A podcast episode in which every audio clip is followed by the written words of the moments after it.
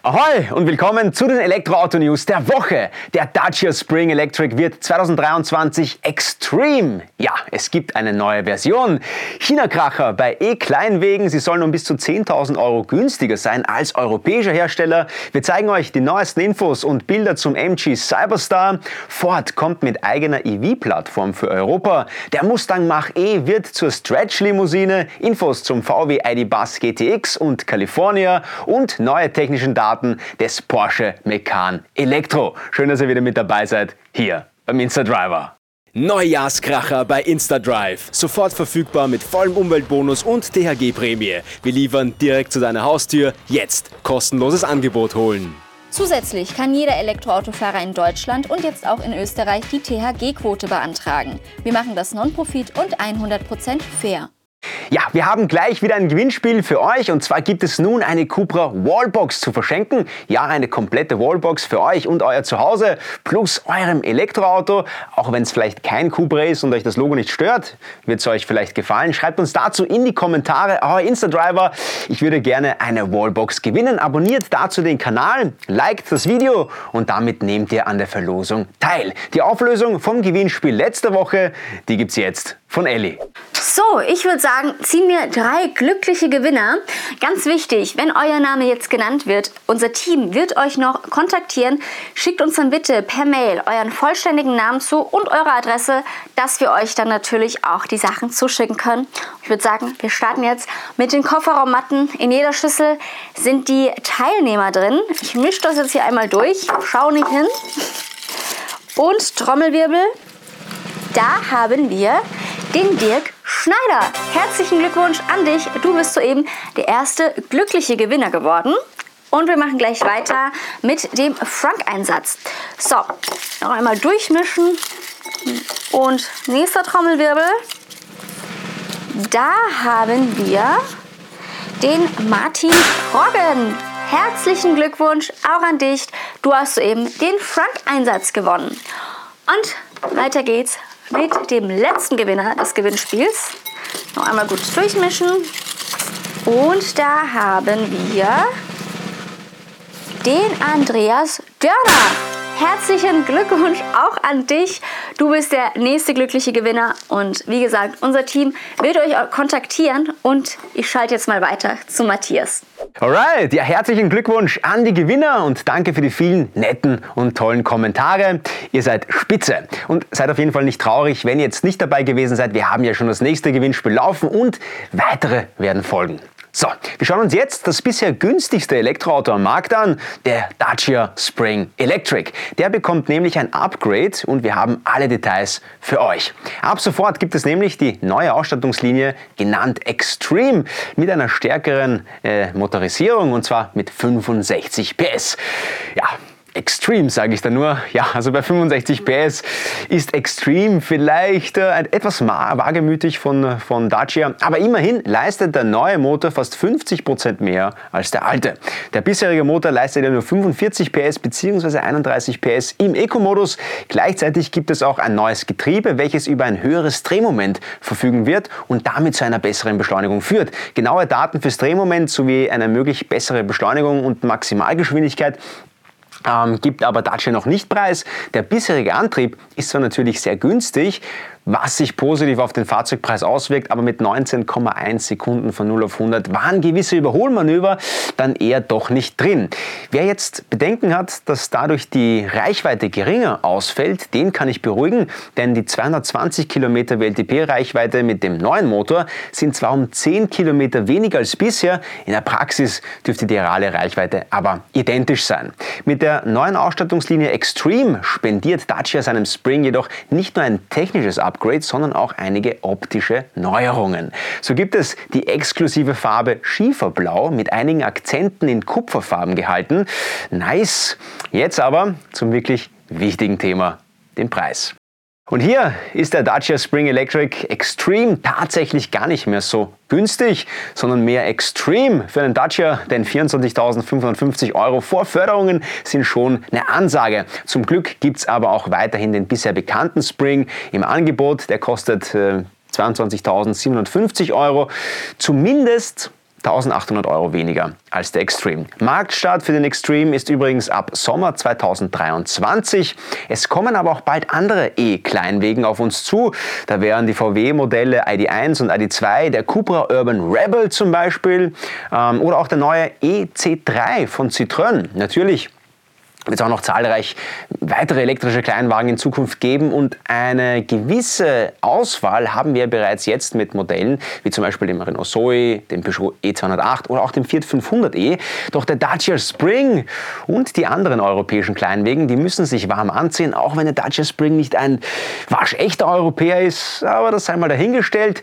Alle Europäer müssen sich jetzt auf jeden Fall warm anziehen, denn die neu kommenden kleinen Elektroautos aus China sollen einen Kostenvorteil Vorteil von bis zu 10.000 Euro haben. Das wurde zumindest berichtet. Was da genau dran ist, das schauen wir uns jetzt mal genauer an. Vor allem kleinere Elektroautos haben es derzeit noch recht schwierig, da die Kosten für ein Modell mit einigermaßen vernünftigen technischen Daten, sage ich jetzt mal, derzeit noch recht hoch sind. Und genau da greifen jetzt immer mehr die zahlreichen elektrischen ja, China-Kracher ein, sage ich mal. Sie nutzen es also China oder die Hersteller nutzen es aus, dass gerade europäische Elektroautos kaum zu bekommen sind und wenn, dann ja, oft sehr lange Lieferzeiten haben und andererseits auch innerhalb der Händlergruppe Gruppe gerade massive Schwierigkeiten vorhanden sind. So hat beispielsweise VW erst kürzlich mehreren Händlerbetrieben, darunter auch jahrzehntelangen Partnern, die Verträge gekündigt, weil sie angeblich zu wenig Autos verkauft hätten. Allerdings haben wohl zumindest einige dieser Händler tatsächlich mehr Elektroautos verkauft als der Durchschnitt und die Händler Händler können natürlich auch nur das an Autos verkaufen, was sie als Kontingent zur Verfügung gestellt bekommen. Ja, wie auch immer, die Gesamtanzahl der Autos ist natürlich wichtig und daher kommt es zu diesen Vertragsschwierigkeiten. Ja, wie auch immer, diese Probleme derzeit, die führen natürlich in jedem Fall dazu, dass sich die ganzen chinesischen Hersteller wohl richtig auf ihren Marktstart in Europa freuen. Und der dürfte durch diese ganzen Vertragskündigungen bei manchen Herstellern sogar noch erleichtert werden, da sich natürlich die betroffenen Händlergruppen nur nach Verträgen mit anderen Herstellern umsehen, die noch dazu sehr hohe Chancen auf viel erfolgreichere Verkäufe haben. Ja, manche Hersteller aus Fernost haben den großen Vorteil, dass sie mittlerweile mit der Qualität durchaus mithalten können mit den europäischen Herstellern, dabei aber das preisliche Niveau sehr niedrig halten können. Ob das jetzt gut ist oder nicht, das sei dahingestellt. Äh, aber hier wird eben von rund 10.000 Euro Preisersparnis gegenüber europäischen Herstellern ausgegangen. Dass die Leute gerade an billigen Elektroautos Interesse haben, das wundert mich nicht. Ja, ähm, äh, es ist großes Interesse da auch am Dacia Spring. Die einzige Marke übrigens, welche in dieser sehr angespannten Marktsituation gerade mehr verkauft hat als in den letzten Jahren. Bei den europäischen Elektroautos hat es seit dem Jahr 2015 im Schnitt eine Preissteigerung von etwa 7000 Euro gegeben, was die Zulassungszahlen zuletzt etwas stagnieren lässt. Wenngleich dies auch auf andere Antriebsarten zutrifft, nicht auf den Elektroantrieb. Doch bei den chinesischen Elektroautos fiel in derselben Zeitspanne der Preis von rund 66.800 Euro auf 31.800 Euro, also um etwa 52 Prozent. Wenn da mal die Qualität stimmt, könnte in Zukunft folgendes Szenario realistisch sein. Die europäischen Hersteller decken den Markt an elektrischen Premium-Fahrzeugen ab und distanzieren sich weitgehend von den Einsteigermodellen. Keine gute Sache, aber okay, Audi hat diesbezüglich ja schon konkrete Pläne in genau diese Richtung genannt. Und die chinesischen Hersteller, die konzentrieren sich in Europa vor allem auf die kleineren Modelle mit guter Technik, dennoch zu einem niedrigen Preis. Ja, wie glaubt ihr, wird sich der Markt in Zukunft entwickeln? Kauft ihr lieber europäische, amerikanische, koreanische, hm, japanische Autos oder stört es euch nicht, wenn das Auto aus China ist? Ab damit in die Kommentare und jetzt geht's weiter mit Elli und unseren Newsflash-Themen der Woche.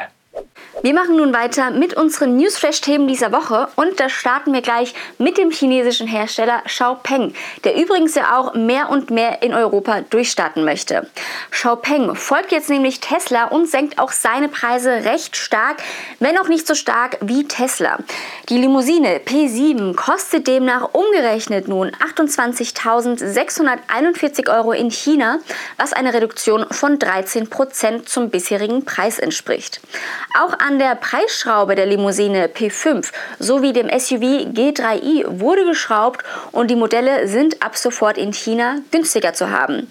Ein anderen Weg als Tesla geht Xiaopeng jedenfalls bei bereits bestellten, aber noch nicht ausgelieferten Fahrzeugen.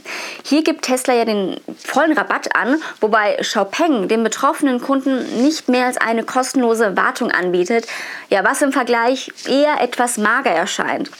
Aber wir sehen zumindest, dass Teslas Preissenkung nun tatsächlich auch bei anderen Herstellern etwas ausgelöst hat. Jetzt müssen bald auch die westlichen Marken nachziehen, um weiterhin konkurrenzfähig zu bleiben. Wir kommen nun zu MG und dem Cypster. Wir erinnern uns, da hat MG vor einigen Monaten bereits eine Studie gezeigt, die doch sehr spannend ausgesehen hat. Neue Renderings zeigen den Cypster in einer wahrscheinlich eher seriennäheren Optik, die zwar nicht mehr ganz so futuristisch wirkt, aber dennoch ein sehr ansprechendes Erscheinungsbild bietet. So hat das neue Rendering ein rotes Stoffverdeck, mit dem der neue MG Cypster zurückerinnern soll an die MG Roadster der 60er und 70er Jahre. Ein paar weitere optische Details stechen natürlich auch hervor, sowie die Nebelschlussleuchte am Heck im Formel-1-Stil, die Winglets vor den hinteren Rädern zur Verbesserung der Aerodynamik oder auch das generell sehr breit wirkende Heck des Fahrzeugs. In Produktion geht der Cypster wahrscheinlich noch 2023, bevor es dann 2024 den offiziellen Marktstart und die ersten Auslieferungen feiern wird. Weiter geht's zu Ford und dem Vorhaben, gleich zwei neue Elektroautos vor allem für Europa auf der MEB-Plattform von VW zu bringen. Bei einem der Modelle dürfte es sich ja um ein Kompakt-SUV handeln, welches vermutlich größenmäßig genau zwischen dem ID3 und dem ID4 liegen dürfte. Und das andere MEB-Modell könnte doch der elektrische Puma sein, aber das ist noch nicht fix bestätigt. Weitere E-Modelle in unterschiedlichen Segmenten sind auch dringend notwendig, denn spätestens ab 2030 wird es in Europa keine Verbrenner mehr von Ford geben. Auch Ford will zumindest vorerst von ganz kleinen Modellen mit dem Umstieg auf Elektroantriebe Abstand nehmen, da diese derzeit noch zu teuer wären. Ein Fiesta als E-Auto dürfte es demnach nicht geben, zumindest vorerst. So, wir bleiben auch noch bei Ford und zeigen euch jetzt, was alles mit dem Mustang Mach-E möglich ist. Das britische Unternehmen Coleman Mayen hat aus dem Modell nun eine Langversion mit sieben Sitzen und massenhaft Luxus vorgestellt und auch eine Version als Leichenwagen gibt es. Die Stretch Limo ist mit 5,83 Meter über 1 Meter länger als der klassische Mustang Mach-E, hat zwei weitere Türen sowie eine Abtrennung mittels Glasscheibe zwischen Fahrerkabine und dem hinteren Fahrgastraum. Die Leichenwagenversion ist ganze 6,28 Meter lang und hat drei Sitze in der ersten vorderen Reihe. Beide Versionen sind mit dem kleineren 75 Kilowattstunden Akku ausgestattet, was allerdings vollkommen ausreicht, da die Anwendungsbereiche beider Spezialausführungen nicht auf der Langstrecke zu finden sind. Es freut uns auf jeden Fall, dass die E-Mobilität nun auch in solchen wirklich speziellen Bereichen zu sehen ist. Jetzt aber zu anderen Herstellern, die tolle Neuigkeiten haben in dieser Woche. Da haben wir tolle News von VW und zu weiteren Versionen des ID Bus. Denn zum einen wird nun der ID Bus GTX mit Allrad und mit mehr Leistung angekündigt, zum anderen aber auch eine Langversion, die dann endlich die dritte Sitzreihe erhalten soll. Der GTX wird hier mehr Leistung bieten als die GTX-Version des ID4 und ID5, welche jeweils 299 PS haben. Der ID-Bus hingegen wird 340 PS leisten, wobei die Beschleunigungswerte wohl aufgrund des höheren Fahrzeuggewichts dennoch ähnlich sein dürften wie beim ID4 und ID5. Der ID-Bus als Langversion wird 25 cm länger sein und damit auf 4,96 m Länge anwachsen. Neben der dritten Sitzreihe soll es hier auch drehbare Sitze geben, sodass sich die Passagiere im Stand direkt gegenüber sitzen können. Und auch die Camper-Version ID-Bus California wird wieder bekräftigt umgesetzt zu werden. Realistisch ist ein ID-Bus übrigens laut VW ab 2025. Die anderen beiden Versionen werden jedenfalls schon früher, wahrscheinlich sogar noch 2023 starten. Und zum Abschluss der heutigen Sendung zeigen wir euch noch neue technische Daten des Porsche Macan Elektro. Der wird auf der PPE-Plattform aufbauen, wodurch er auch das 800-Volt-System bekommen wird und damit mindestens 270 Kilowatt Ladeleistung haben wird. Der Akku wird 100 Kilowattstunden groß sein und soll 500 Kilometer Reichweite bieten. Leistungsmäßig soll es einen 612 PS starken Allradantrieb geben, der in Macan Elektro für ausreichend Vortrieb sorgen wird. Marktstart des Macan Elektro hätte eigentlich 2023 sein sollen, also dieses Jahr. Doch Porsche hat nun angekündigt, dass es sich leider wohl auf das Jahr 2024 verschieben wird. Bevor wir nun wirklich Schluss machen, zeigen wir euch noch die neuesten Erlkönig-Bilder vom VW ID3 Facelift. Am äußeren Erscheinungsbild sieht man zunächst einmal, dass dieses schwarze Zierelement auf der Fronthaube weggefallen ist, was das Auto als Gesamtes harmonischer wirken lässt in der Seitenansicht. Welche weiteren Neuerungen es außen geben wird, können wir noch nicht erkennen durch die Tarnfolie. Auch im Innenraum findet sich viel Tarnfolie wieder. Das dürften genau die Elemente sein, wo die Materialauswahl geändert und damit die Wertigkeit verbessert wird. Ja, seid ihr auch schon so gespannt wie wir auf den neuen ID3? Dann schreibt uns doch gerne eure Meinung zu dem Auto in die Kommentare. Das war es auch schon wieder mit den News der Woche. Wenn euch das Video gefallen hat, freuen wir uns natürlich über ein Like und über einen Kommentar. Und vergesst nicht, den Kanal zu abonnieren und die Glocke zu aktivieren, dann seid ihr immer up to date. Ich freue mich natürlich oder wir freuen uns, wenn ihr uns auch auf Instagram und TikTok folgt. Ich verabschiede mich jetzt, wünsche euch noch einen ganz schönen Tag oder Abend. Bis bald. Tschüss.